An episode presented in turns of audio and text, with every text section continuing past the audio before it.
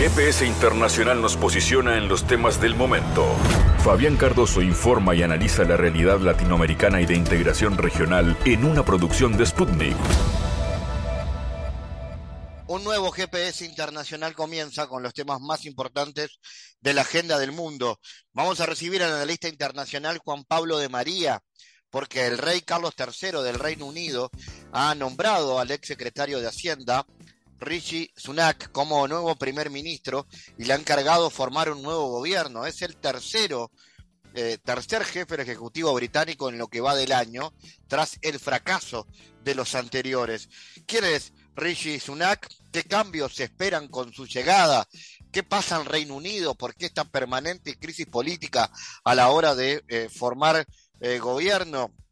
¿Cuál es la posición también de Gran Bretaña respecto a su vínculo con la Unión Europea y con Rusia? Entre otros temas, son algunas de las cosas que hablaremos con Juan Pablo. Iremos también hacia Ecuador, porque representantes del gobierno y del movimiento indígena van a estar definiendo la hoja de ruta para el cumplimiento a los 218 acuerdos alcanzados luego de 90 días de diálogo acuerdos con el movimiento indígena, eh, acuerdos importantes para la agenda política de ese país, siempre convulsionada.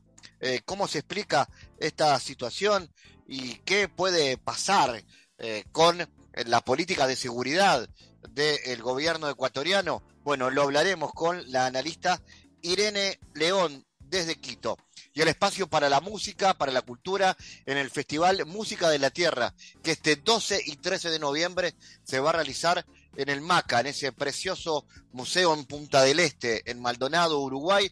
Vamos a hablar con el gestor cultural Diego Bernabé sobre esta propuesta en el viaje del GPS que comienza de esta manera.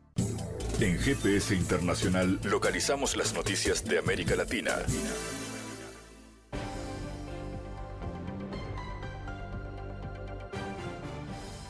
Momento ahora de noticias. Durante el periodo 39 de sesiones de la Comisión Económica para América Latina y el Caribe de la CEPAL, que acoge Buenos Aires, el canciller argentino Santiago Cafiero abogó este miércoles porque los países de la región prioricen el desarrollo de su industria para reducir las brechas de desigualdad debemos desarrollar nuestras industrias. No es bandera de ninguna entidad política, sino una necesidad urgente para resolver las brechas, postuló Cafiero en el Centro Cultural Kirchner de la capital argentina. Durante el encuentro de la CEPAL, organismo dependiente de Naciones Unidas, Cafiero aseguró que un mundo que se repliega, donde el aislacionismo y el unilateralismo de las finanzas son una forma de política exterior, los encadenamientos productivos son supervivencia ante los ministros de Relaciones Exteriores de la Comunidad de Estados de América Latina y el Caribe, la CELAC, que se reunieron en el marco del periodo de sesiones de la CEPAL, el canciller argentino sostuvo que debe agregarse valor y talento a los recursos naturales que posee la región. Encuentro, sesión plenaria de la CEPAL para, bajo la presidencia pro tempore de la Argentina, que se inicia también el día de hoy. Eh, por eso también saludamos a todas las autoridades y en especial al canciller de Costa Rica. Costa Rica tuvo la presidencia de, la sesión plenaria y ahora le otorga la presidencia pro tempore a la Argentina durante dos años. En 1948 era presidente Juan Domingo Perón. En el año 1946 Perón lanza, estaba en plena marcha, el plan quinquenal. Ese plan quinquenal tenía como lo explicó Perón, tres bases concretas y sólidas. Uno era la independencia económica, la otra era la soberanía política y la otra era la justicia social. Se desarrolló la industria en ese tiempo, creció la participación de los trabajadores. En ese contexto fue donde Naciones Unidas creó la CEPAL en el año 1948. Destacamos que la CEPAL, que siempre tuvo alma, vida, espíritu, y una fuerza inspiradora que llevó adelante documentos que inspiraron las transformaciones en nuestra región. Tampoco se quedó solo en los principios, nos enseñó un método, aprendimos también a pensar mirando el futuro y analizando con mucho rigor los datos distintivos de cada etapa. En los años 50, por ejemplo, la CEPAL hizo docencia sobre los senderos de la industrialización y en los años 80 nos iluminó sobre la trampa de la deuda externa. Y ahora, bueno, ahora con el documento que se va a discutir, que se va a presentar, que el secretario ejecutivo va a presentar, nos va a entregar una valiosa hoja de ruta con diagnósticos precisos sobre la región y con el contrapunto, con un mundo en incertidumbre. El periodo de sesión es la conferencia intergubernamental más importante en términos de orientación del trabajo de la CEPAL por los próximos dos años. Por eso es que celebro que estemos todos reunidos aquí y que tengamos una jornada de trabajo que se inicia hoy y termina el día miércoles. El gobierno argentino recibe con entusiasmo estas sesiones en nuestro país. Sabemos que el objetivo es reducir las brechas que caracterizan la situación de nuestros países con el resto del mundo. El Ministerio Público de Perú informó que abrió una investigación contra el exministro de Salud Jorge López Peña, quien fue destituido el 23 de octubre tras un informe periodístico que muestra posibles actos de corrupción por parte del funcionario. La Fiscalía de la Nación dispuso iniciar investigación preliminar por 60 días contra Jorge López Peña en su condición de ministro de Salud, como presunto autor del delito de enriquecimiento ilícito en agravio del Estado, informó el Ministerio Público en la red social Twitter.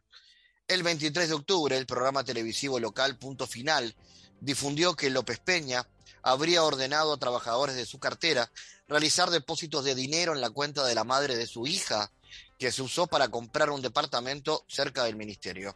Hay una investigación que ha abierto el Ministerio Público en base a la, información que se ha propalado ya públicamente y estamos en plena investigación. Vamos a seguir recabando información. ¿Cuál sería el posible delito? ¿El posible delito cuáles serían? Todas esas circunstancias son reservadas. En todo caso, más información podría dar la señorita coordinadora del equipo. ¿Va a ser citado el señor Quito? ¿Van a conversar van a interrogarse? La investigación está recién abierta. Todas las diligencias que sean necesarias se van a ¿No se encontraba, señor? Eh, nos ha atendido el, el, señor apoderado legal de la empresa. ¿Habrá orden de incautación para confirmar? Esas circunstancias no se pueden dar sobre la investigación reservada. Jorge García Juárez.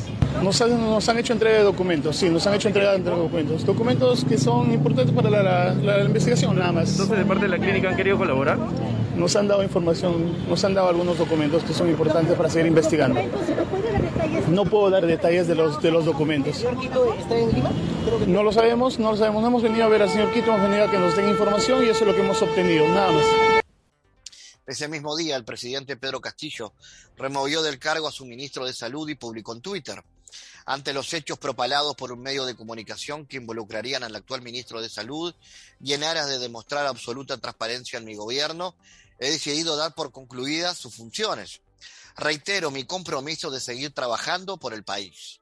El presidente ha entendido con esta determinación de que cualquier situación vinculada a un ministro que pueda involucrar pueda involucrar, lo digo pueda incondicional, erario público o algo, digamos, que, traiga en riesgo el campo de la administración pública, es mejor que el ministro o cualquiera que sea ministro de Estado responda como ciudadano y ya, como no, ya no como ministro. ¿no? Entonces, el presidente adoptó esa decisión y le tocará seguramente al señor exministro de Salud adoptar la, la, las medidas que corresponda para poder ejercer también su, su defensa. ¿no? Yo le digo, es un campo de experiencia que el presidente de la República, un año de gobierno, digamos, este, y lo que se deja notar es que tiene la bien y ha entendido que es mejor que cualquier tipo de cuestionamiento vinculados a recursos, vinculados al campo administrativo, a la gestión pública, sea respondido por un ministro ya como ciudadano y no como ministro. ¿no? Turquía espera incluir en la prórroga del pacto alimentario la eliminación de todos los obstáculos para la exportación de productos agrícolas rusos, declaró Sputnik una fuente de la ciudad turca de Estambul. El acuerdo vence el próximo 19 de noviembre y las perspectivas para su extensión aún no están claras. Ahora la principal tarea es eliminar todos los obstáculos para el ingreso de los productos agrícolas rusos, en particular los fertilizantes, a los mercados. Después de todo, además de cereales, se necesitan los fertilizantes rusos. También es importante que los países necesitados puedan recibir estos productos sin trabas, anunció. Según el interlocutor, Ankara confía en que las conversaciones para la prolongación del pacto alimentario terminen de manera positiva. No puedo decirles nada concreto en este momento. Solo puedo afirmar que las negociaciones están en marcha. No revelaremos detalles. Hungría está en contra de imponer un tope al precio de gas ruso debido al riesgo de reducción de suministros del gas a Europa, afirmó su canciller. La Unión Europea aprobó el octavo paquete de sanciones contra Rusia, donde se incluyen las bases para limitar el precio del petróleo ruso en el transporte marítimo. En lo referente al gas, hemos pronunciado muy claramente que no apoyamos la imposición de un tope al precio del gas, ya que consideramos que este paso conlleva riesgos de la reducción de los volúmenes de gas suministrado al mercado europeo, dijo a esta agencia en el marco de la Conferencia Ministerial Internacional del Organismo Internacional de Energía Atómica en Washington. Agregó que la disminución de los volúmenes del gas suministrado llevará al aumento de los precios, lo que excluirá la firma de los contratos a largo plazo. No obstante, el canciller húngaro indicó que en la reunión de los ministros de Energía de los países de la Unión Europea en Luxemburgo, que tuvo lugar este 26 de octubre, no se alcanzó ningún consenso sobre la imposición de un tope.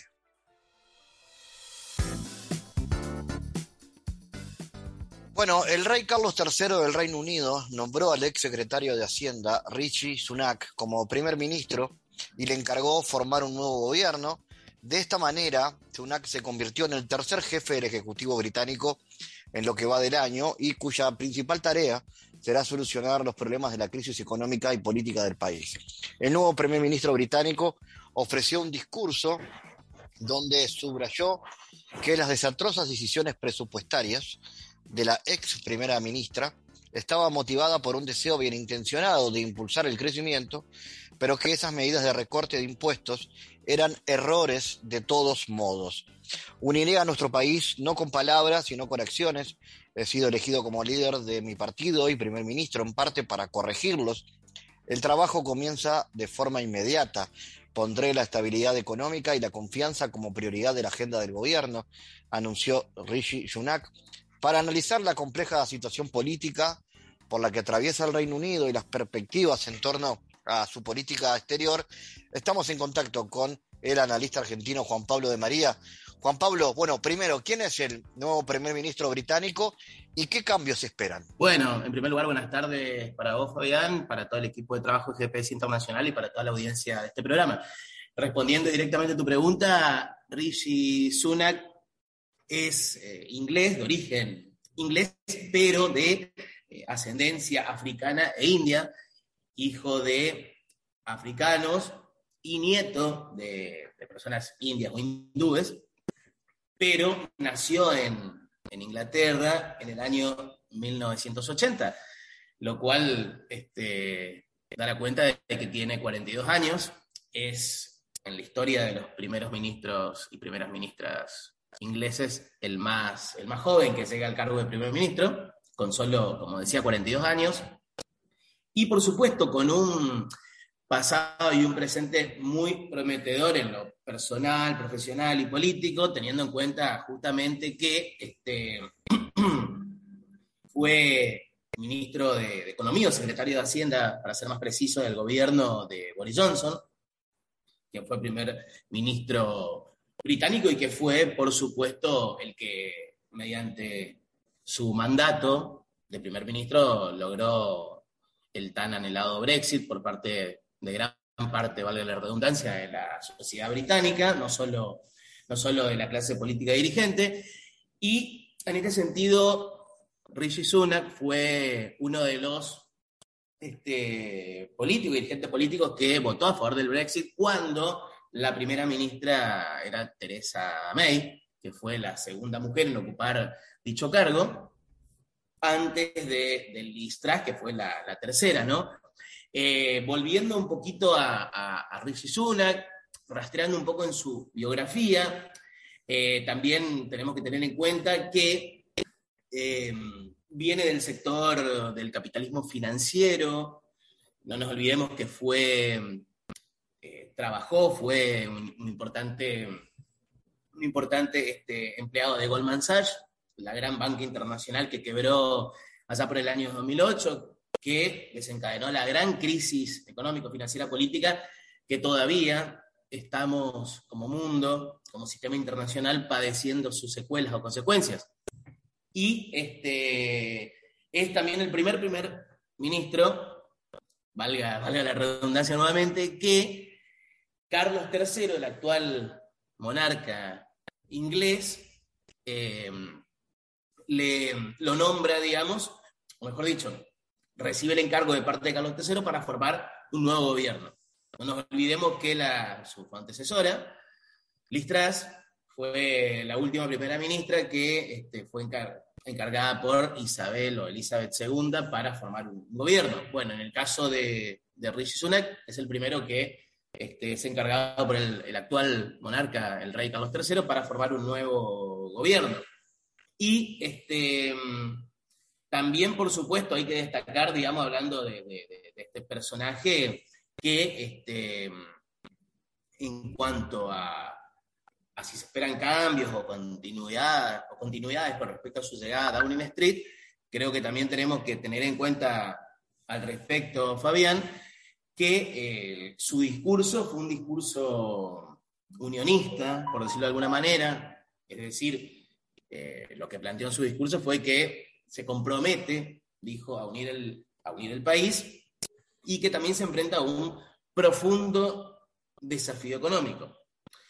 También es cierto que está, como lo han dicho diversos medios y redes, entre los 200 o 222 personas más, más ricas de- del Reino Unido, lo cual también da cuenta de que es uno de los este, pocos primeros ministros que este, tiene una abultada fortuna, es de clase alta, que llega, que llega al poder político civil, es decir, a ese cargo más precisamente, y que este, muchos no esperaban su llegada a, a Downing Street, sin embargo sorprendió a muchos con, con su llegada, ya que justamente este, muchos pensaban que, Boris Johnson volvería a agarrar el timón de Downing Street, volvería a ser primer ministro, sin embargo la historia, como cada tanto este, lo hace, nos sorprende con esta, con esta actual designación, digamos, del, del actual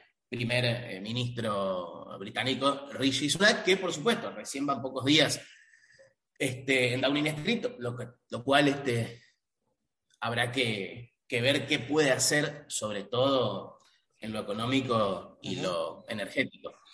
Ahora, Juan Pablo, ¿qué se puede decir de lo que pasa en Reino Unido?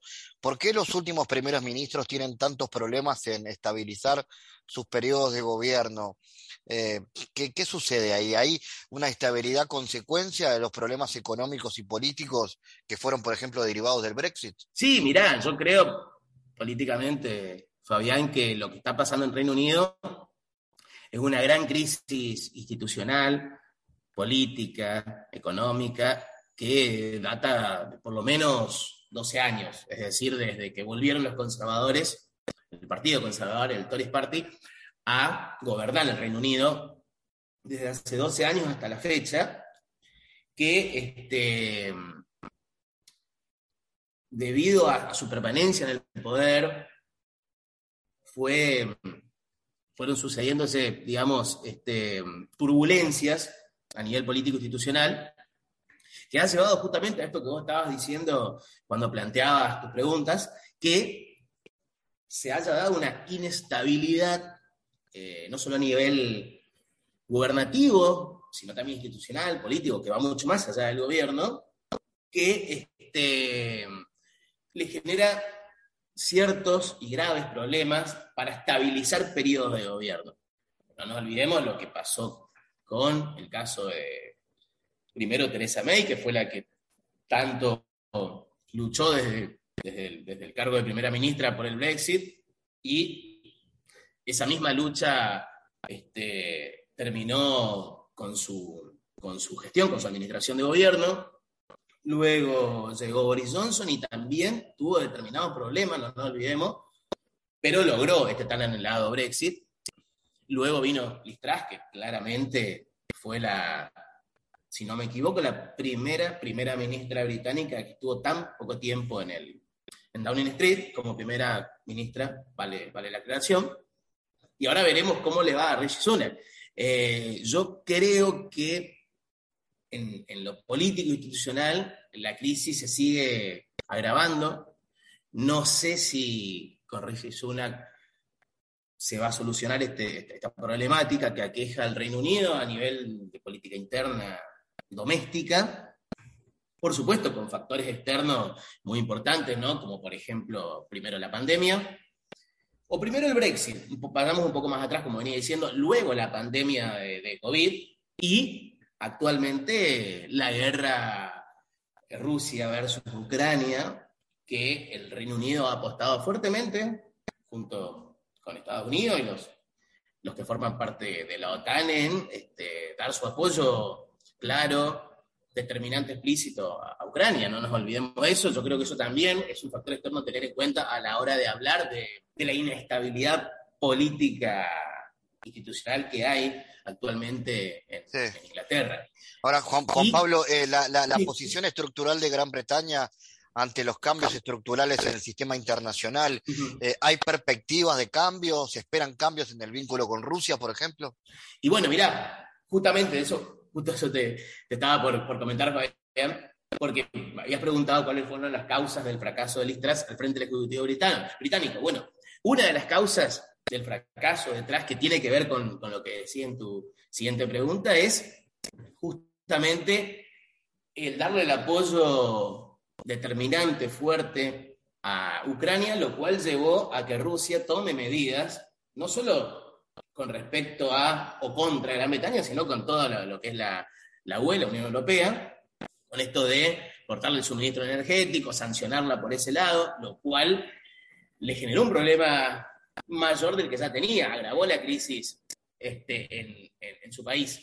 Y no nos olvidemos también del problema económico, impositivo, tributario, que llevó atrás también al, a al fracaso. No nos olvidemos que entre sus medidas, entre sus pretensiones, estaba establecer esta medida de este, bajar impuestos a los más ricos y subirla a los, a los sectores, este, la clase trabajadora, a los sectores medios, que todavía son pujantes en- en Inglaterra. Y por supuesto, eso tuvo un rechazo, primero dentro de su propio partido, el conservador, segundo dentro de la oposición política, y tercero, ante la sociedad inglesa, que no veo para nada bien esto. Es decir, ¿qué quiero decir con esto? Mientras que los gobernantes, los gobiernos de los países centrales del mundo, el resto de los países centrales del mundo, aplican mayor intervencionismo del Estado en la economía y el mercado, Listras fue a contracorriente y quiso hacer esto de justamente eh, liberar las fuerzas del mercado, las fuerzas financieras económicas, digamos, y que el Estado se vaya achicando, se retire de estas cuestiones, que ejecute lo menos posible, y por supuesto, ante una situación de crisis económica, institucional, política mundial, esto le provocó justamente el gran fracaso al frente del Ejecutivo británico. Ahora sí, relacionando eso con este, esta siguiente pregunta que hacías, digamos, en cuanto al vínculo con Rusia, y yo creo que Rishi Sunak tiene el gran desafío político, económico y, ¿por qué no energético?, con respecto a este, el gran poder energético que tiene Rusia a nivel internacional, de este, sanear la relación con Rusia, porque no nos olvidemos que la sociedad británica está demandando fuertemente a su clase política dirigente que este, el problema energético es algo que afecta directamente a los sectores medios y, por supuesto, a los sectores más bajos, más vulnerables de la sociedad británica, porque mientras que los más ricos, como es el caso del, del actual primer ministro británico, pueden sortear tranquilamente esta crisis porque tienen, detentan una riqueza material totalmente superior a los, a los demás sectores sociales, la mayoría de los británicos no. Por lo tanto, yo creo que en el vínculo con Rusia tiene un gran desafío por delante de Rishi Sunak, porque no nos olvidemos que Rusia ha demostrado un poderío más allá de la región euroasiática a nivel internacional en cuanto a que puede presionar a los gobiernos más cercanos, hablando de Europa, este, en cuanto a que este, si siguen con estas medidas de apoyar a un enemigo claro de Rusia, a lo de Ucrania, a la OTAN, este, Rusia tiene el poder para presionarlo por el lado energético. Que eso claramente le, genera no solo un problema energético, este, estrictamente hablando, sino también económico, financiero, político, institucional, a un país como Gran Bretaña, que como venía diciendo, hace por lo menos 12 años, por lo menos 12 años, está en una crisis que, salvando las distancias, Fabián, a mí me recuerda mucho al caso en nuestra región latinoamericana caribeña, al caso peruano, que está atravesando también hace por lo menos una década una crisis institucional y política tan grande que salvando las distancias, todas ellas con eh, Gran Bretaña, me, me, da que pensar que Gran Bretaña está padeciendo una peruanización de su sistema político institucional eh, que lo lleva justamente a que los primeros ministros no terminen sus mandatos como lo establece su sistema este, institucional y constitucional, este, lo cual este, esto hay que mirarlo, hay que mirarlo con, seriedad y con, mucho realismo político, porque no nos olvidemos que Gran Bretaña sigue siendo un país central, sigue siendo una potencia en el sistema internacional, que este, aún conserva poderío, y lo cual, digamos, la crisis que está padeciendo a nivel interno doméstico repercute internacionalmente y hace mucho ruido, sobre todo, no solo con sus países vecinos, sino con aquellos también que este, de alguna u otra forma dependen de, eh, sus firmas, de su poderío económico y financiero, que este, ante eso yo creo que el actual, el actual primer ministro, el actual gobierno inglés que fue conformado hace, hace, hace muy poco, o sea, hace unos días nada más a esta parte, que tiene menos de una semana todavía, este, tiene el, gran desafío de, mejorar su situación actual, que, como, lo, como lo vemos es muy delicada y muy crítica. Juan Pablo de María, como siempre, gracias por tu análisis en GPS. Muchas gracias a vos, Fabián, y a todo el equipo de trabajo en GPS Internacional.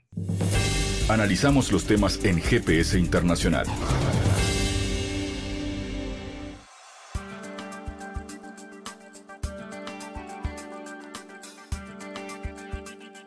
Representantes del gobierno de Ecuador y del movimiento indígena definirán la hoja de ruta para dar cumplimiento a los 218 acuerdos alcanzados luego de 90 días de diálogo.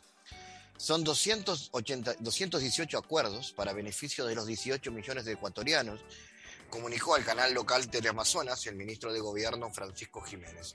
El titular señaló que el país vive un momento histórico donde el Ejecutivo puede establecer nuevos parámetros de relación con las diferentes organizaciones. Así lo hemos hecho y vamos a perseverar en esta ruta porque nos parece que no es solo la ruta de la paz, sino también de la productividad, añadió.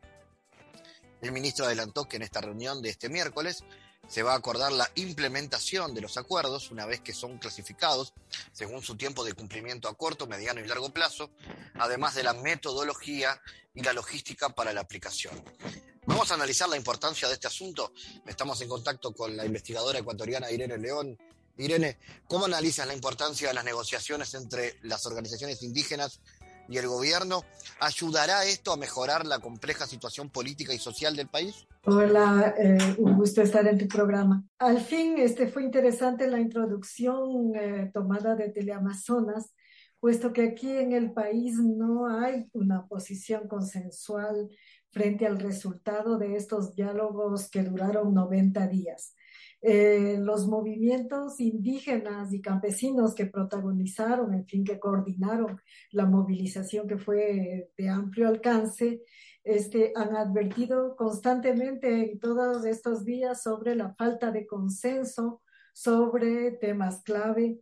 Eh, por otro lado, igualmente, el gobierno anunció como como se fue señalado en la introducción, que se habían logrado más de 200 acuerdos, pero los actores del, del paro no concuerdan con, con, ese número de acuerdos ni con la metodología que se, que se empleó para llegar a tales, a tales conclusiones. Eh, así concluyeron los 90 días. Eh, yo creo que se produjo un fenómeno de desplazamiento, digamos, de propósitos y de escenarios. Por un lado, desde 2019, que ya Ecuador vivió igual una movilización nacional con demandas parecidas y, con planteos de solución también parecidos, que son los de estas mesas de diálogo postergadas a un plazo bastante largo. Eh, es decir, se logra eliminar la movilización con promesas de, llegar a acuerdos de un diálogo y eso no sucede en realidad. Entonces, hay este sabor eh, un poco amargo por parte de, alguna dirigencia, de la dirigencia sobre los resultados de, de, este paro. Desde mi perspectiva, decía, este, creo que un elemento clave es el desplazamiento de las problemáticas eh, planteadas por, eh, por la población en términos de derechos hacia asuntos técnicos como son planteados en estas mesas. Es decir, no solo son postergadas en el tiempo, los, son postergados en el tiempo los resultados de, de, la movilización, de los planteos de la movilización, sino que también se ha movido la línea de las propuestas que son hechas sobre la base de derechos hacia asuntos técnicos de corte, en muchos casos neoliberal. Eh, en esa línea, por ejemplo, uno de los temas más polémicos es el que tiene que ver con los precios de los combustibles. Ahí este, la reivindicación inicial era la del derecho de la, del derecho a, esta, a, todos los servicios y a los bienes que se necesitan para la supervivencia como parte de los derechos ciudadanos y humanos. Y luego este, se desplazó eso a una negociación primero de, de focalización que es una propuesta neoliberal, es decir, la dirigencia se sentó a discutir con el gobierno no sobre el derecho de la población en general a acceder a estos servicios, sino a la focalización y negociar aspectos técnicos sobre cómo focalizar. Y también un regateo sobre precios. Entonces, eh, es con ese tono que empieza esta, esta mesa de implementación que que se pondrá en marcha sobre unos acuerdos eh, mínimos frente a los cuales, como dije, este, no hay una, una mirada en común sobre los resultados. Eh, el gobierno, claro, ha salido a celebrar estos 200 y más resultados según él y a decir que 200 es más que 10 porque 10 eran los puntos que planteaba la movilización eh, eh, el paro la movilización, y la movilización popular, entonces eh, 200 son más que 10, pero depende de qué contiene eh, los supuestos 200 aspectos que el gobierno considera como resultados de las mesas. El dirigente Leonidas Isa, por ejemplo, ha, expresado que solo se hablará de diálogo cuando se coloque sobre la mesa temas de justicia social y que estos eh, puedan ser conducidos en, resultados. Eh, no se tocaron líneas rojas, por ejemplo, este, los temas de, del endeudamiento, que sí, que sí avanzaron algo, pero no se llegó a, a, a esto que fue demandado de, de, anular el endeudamiento, sobre todo de los sectores del campo que están gravemente afectados por el endeudamiento, el sobreendeudamiento, en fin, se lograron algunos puntos como, por ejemplo, facilitar eh, negociaciones o para obtener nuevos créditos que cubran la deuda, o sea, reendeudarse. Y así este, podemos nombrar prácticamente en todos los puntos discutidos este, eh, acuerdos a medias y, y, por lo tanto es por eso la insatisfacción, eso explica la insatisfacción de los movilizados de la dirigencia indígena y campesina que están todavía expectantes de que puedan eh, continuar los avances. Por otro lado, el mediador, que fue la conferencia episcopal, ya anunció que eh, a los 90 días cesaba su, su, misión mediadora y que no renovaría esta, esta intermediación. Entonces, eh, muy agridulce el resultado. Por mi parte, esperaba que sucediera así. Eh, el gobierno neoliberal continuó con sus desarrollos contrarios a los planteos del pueblo, incluso durante la movilización. Entonces, muy poco se podía esperar de, de estos diálogos. Asimismo, nunca eh, el presidente Lazo nunca se presentó ni antes, ni durante, ni después, y también en ese sentido la dirigencia de, la dirigencia de los movimientos uh, sigue formulando esta crítica. No se avanzó nada sobre la amnistía para las personas que fueron encarceladas o perseguidas por el paro y quedan esas líneas rojas que tienen que ver con derechos humanos, con derechos ciudadanos, puesto que hubo muertos, heridos, perseguidos, etcétera, durante los 18 días que duró esta movilización que condujo a, a estas mesas. Irene, en cuanto a la política de seguridad de, del gobierno, ¿no? ¿Qué políticas tiene? ¿Un mayor grado de la represión por parte de la fuerza de seguridad no va a implicar que se vuelvan aún más intensas los hechos de violencia que se dan habitualmente en el país? ¿Cómo, cómo se arregla esa situación, no? A ver, los hechos de violencia como que son una nueva situación en el país no son así tan habitualmente sucede.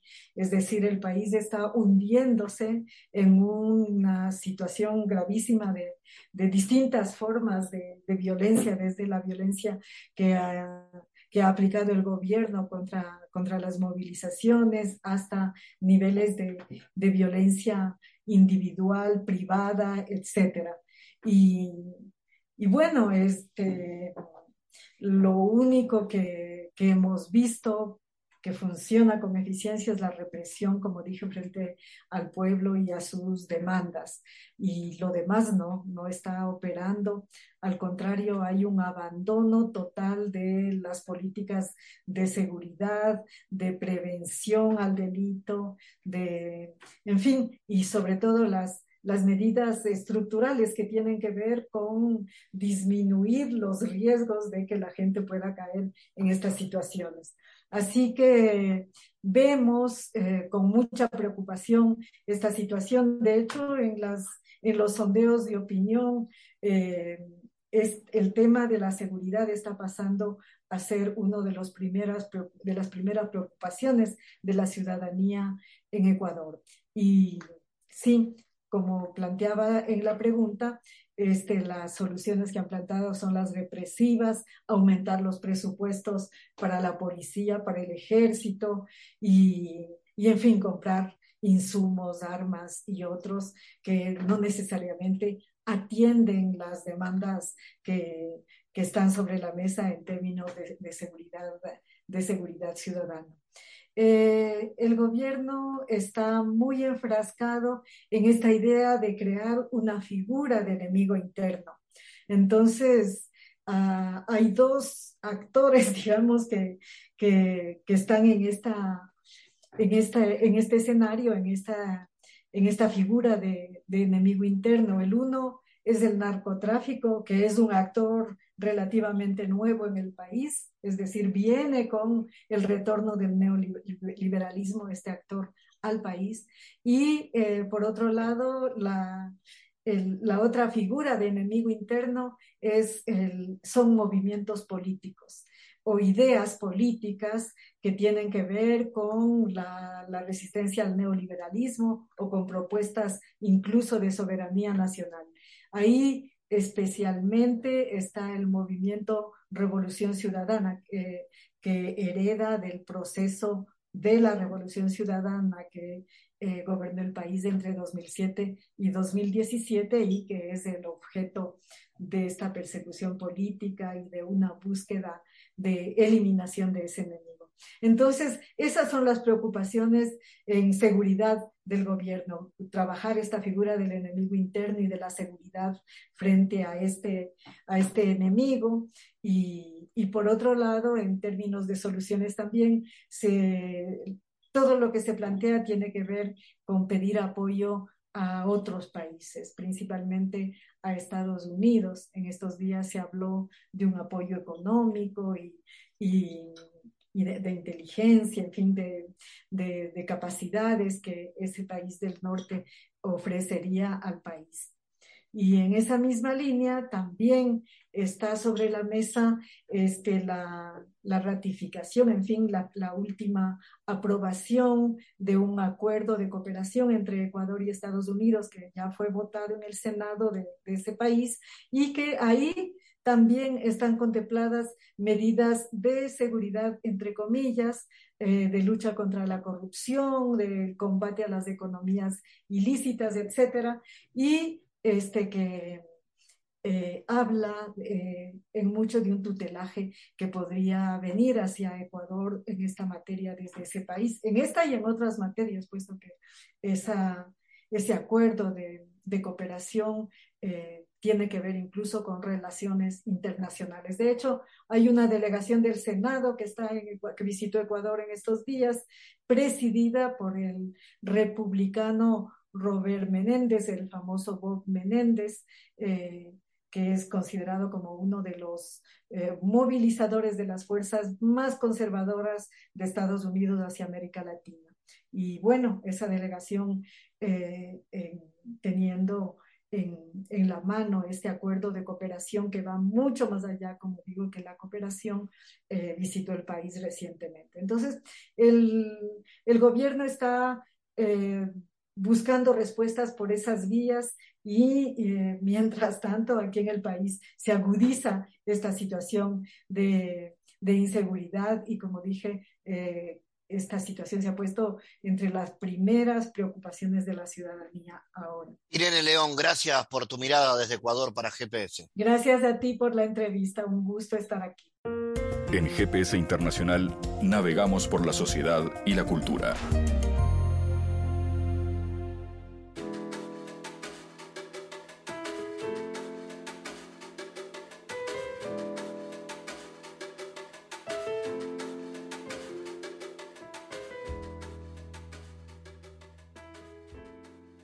Este 12 y 13 de noviembre, eh, desde el mediodía y hasta la medianoche, en la Fundación y Museo de Arte Contemporáneo Pablo Chugarri, en Punta del Este, en el departamento de Maldonado, un precioso lugar del este del Uruguay, se va a estar desarrollando este festival Música de la Tierra, una nueva edición eh, que va a tener arte, naturaleza y creatividad 15 conciertos, 50 talleres, fogones, degustaciones, en fin, toda una serie de actividades culturales que conjuntan la, cultura, la gastronomía y otras expresiones.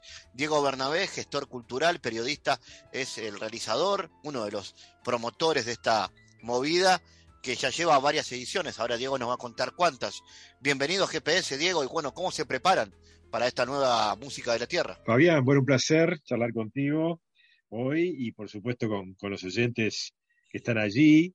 Y bueno, felices, mira, súper contentos de una edición que es todo un desafío porque es la primera vez que el festival dentro de lo que es Uruguay se mueve, deja eh, Montevideo eh, y llega a otro departamento y a otra región, porque de alguna manera estamos allí muy cerca, estando en Manantiales, eh, ya en el, este del departamento Maldonado, vamos a estar también muy cerquita de la gente de Rocha, de La Valleja, así que es, llegar a, una región diferente del país y, bueno, y con el desafío también de, de, un lugar distinto, que es una maravilla, ¿no? Una belleza, porque el entorno este, es inmejorable, es un parque bellísimo, el de la Fundación Achugarri, entre las esculturas que están allí, las obras de arte, al que se sumó hace muy poquito el, museo, eh, estrenado en, enero pasado, y el festival va, va justamente a, ocupar muchos de esos espacios, ¿no? Por supuesto el parque, en buena medida, mucho de lo que va a suceder va a suceder en el parque al aire libre, y otras actividades, algunos de los conciertos y talleres van a suceder dentro de ese museo bellísimo, con ese edificio que fue proyectado por, por Carlos Soto. Actividades muy diversas, porque en realidad la música aparece en el título y en la propuesta general, pero no es solo música. Sí, tal cual, es así. Eh, música en un sentido amplio, en el sentido literal, por un lado, de los artistas que, que, tocan y cantan desde el escenario, pero también en el sentido un poquito más poético, si querés, de esa, de, todo lo que nos regala la tierra y la naturaleza este, como música en un sentido amplio.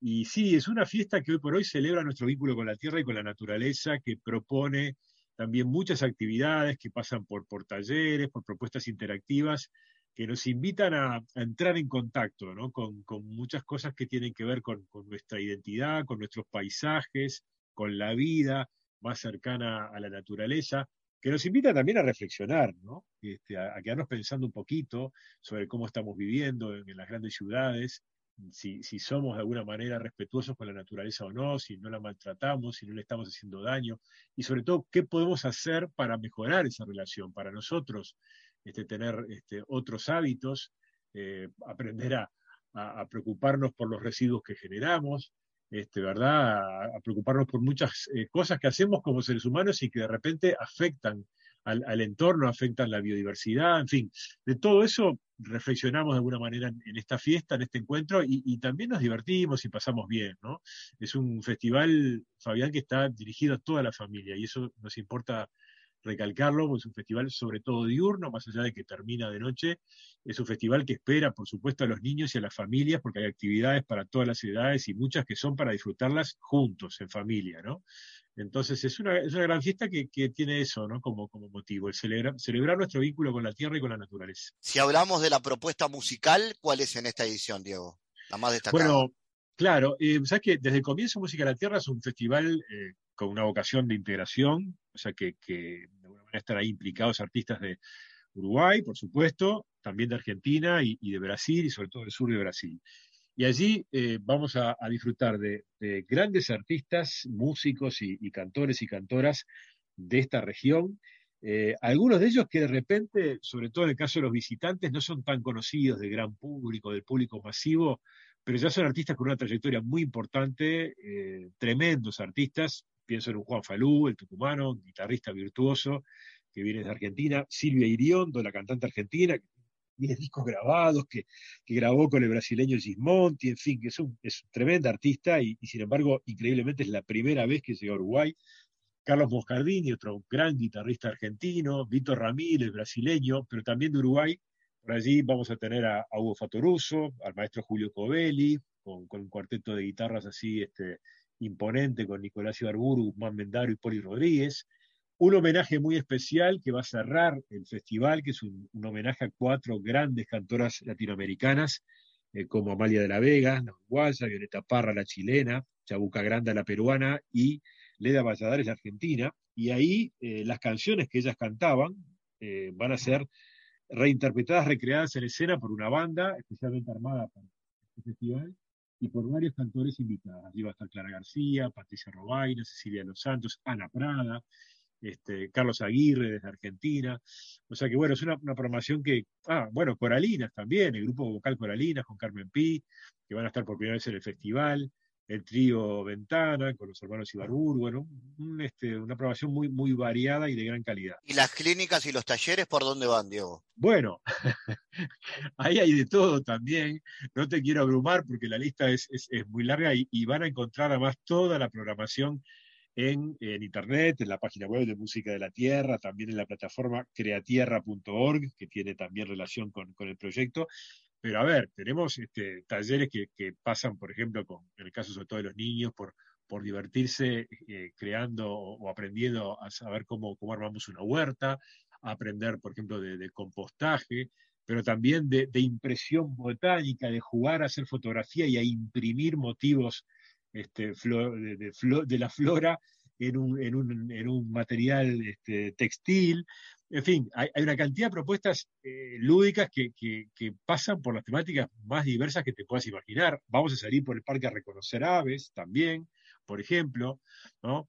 Este, vamos a, aprender de hongos, porque dentro de Música de la Tierra vamos a tener una suerte de mini festival sobre la temática de los hongos, que ahora está de moda y vienen expertos de, también de América Latina en la temática de los hongos, que nos van a enseñar mucho sobre los hongos como seres vivos, pero también a qué hacer con ellos, por ejemplo, a cocinar, ¿no?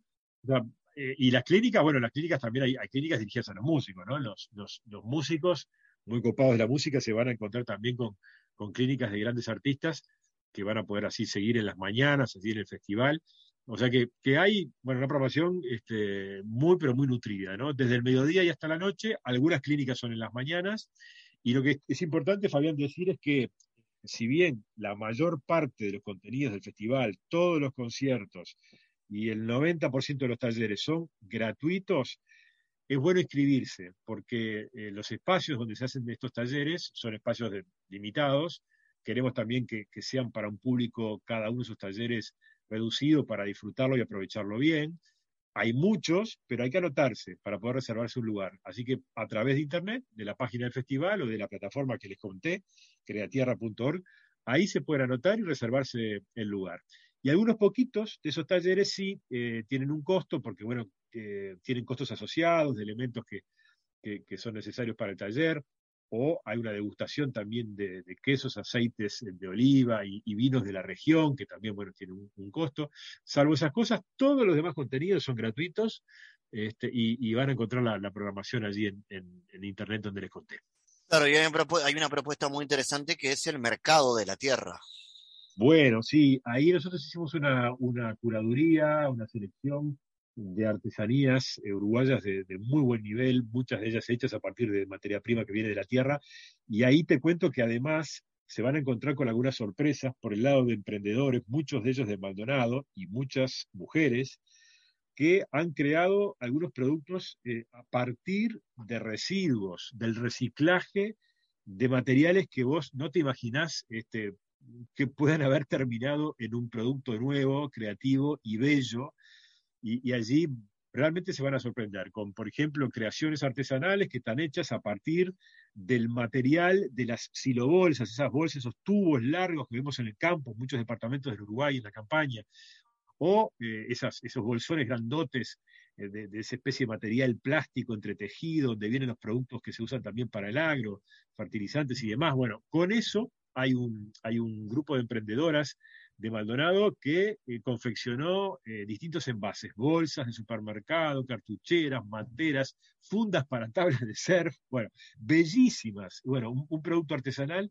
hecho a partir de materiales que hubieran ido a parar al, vertedero, al, basurero, ¿no? Y, de ese tipo de emprendimientos hoy en Uruguay, por suerte, hay cada vez más. Entonces, por un lado, eh, está bueno que, valoricemos, que es importante eh, de alguna manera, primero, eh, generar menos basura y después, con la que inevitablemente generamos, ayudar a que tenga otro destino, a que no termine siendo enterrada en un vertedero, ¿no?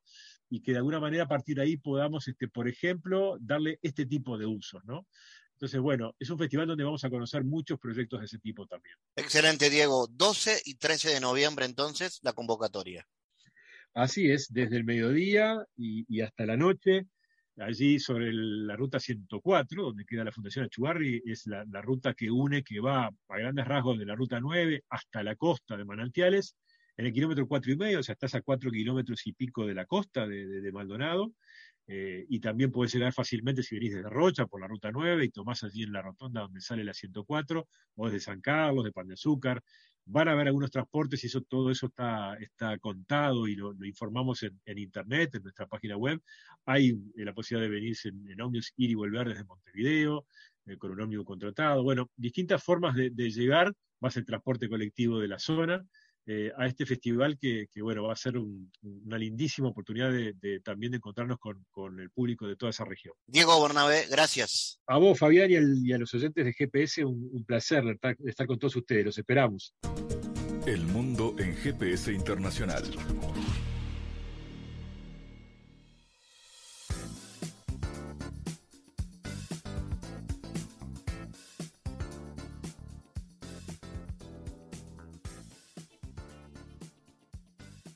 En diálogos geopolíticos analizamos diversos asuntos que atañen a la política mundial, desde el abordaje de los ámbitos multilaterales de articulación política a nivel global hasta las cualidades y los propósitos de las configuraciones regionales, tanto en América Latina así como en otras regiones. Nuestro objetivo es poner foco a una gran diversidad de temas que atañen a la geopolítica en el mundo contemporáneo. Para eso vamos a recibir a Santiago Caetano, aquí en GPS. Bienvenido, Santiago.